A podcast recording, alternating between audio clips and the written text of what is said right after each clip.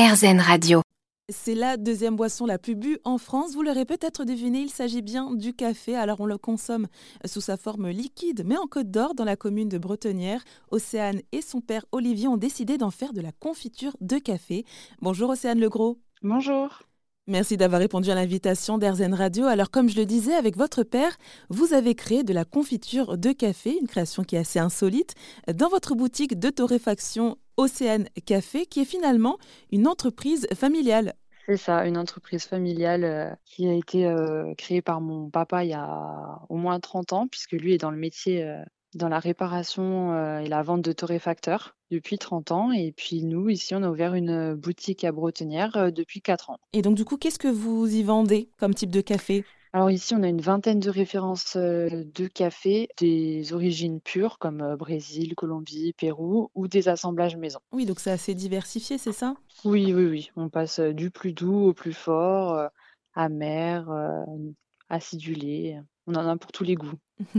Et du coup, alors vous, enfin, pourquoi cet amour, cette passion pour le, pour le café dans votre famille? Ben ouais, c'est vrai que mon père, ça a toujours été, hein, à force de réparer des torréfacteurs, il s'est mis à en boire très jeune, à être vite passionné par le café.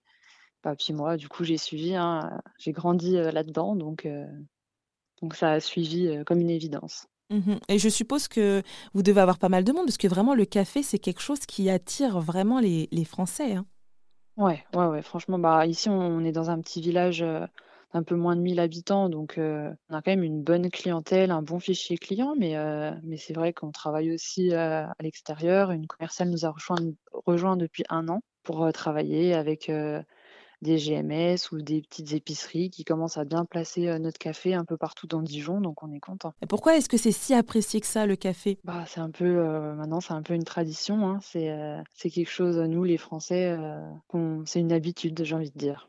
Et, mm. vous, et vous voulez toujours, donc je suppose peut-être proposer des choses vraiment différentes, qui changent à chaque fois, c'est ça? Oui, complètement. Que ce soit dans le café ou même dans nos autres produits notre but cette année, c'est innover, créer. Et donc, d'où euh, cette création euh, de la de confiture de café Tout à fait, ouais. C'est un peu ce qui nous a donné euh, l'élan de créer de, nouveaux produits. Et alors, comment ça s'est passé pour cette, cette conception, enfin cette création insolite hein, et unique d'ailleurs de, de confiture de café? Bah bêtement, hein, autour d'une discussion avec un ami, on a on a discuté de ce qui pouvait se faire avec du café.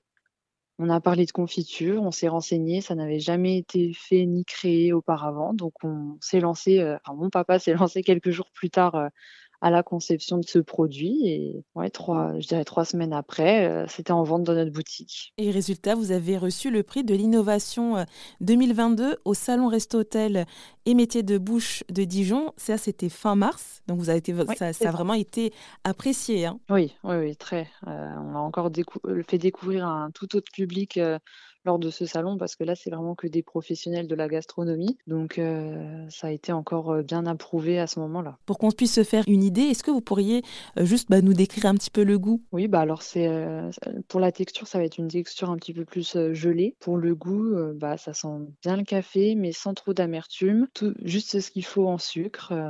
Voilà un peu comme je pourrais vous décrire. C'est un peu compliqué de décrire le goût parce que vraiment toutes les personnes qui le goûtent ne s'attendent pas à ça en fait. Quand on, tout le monde a un peu une image euh, de, de ce que ça peut ressembler, alors que en bouche c'est tout à fait différent.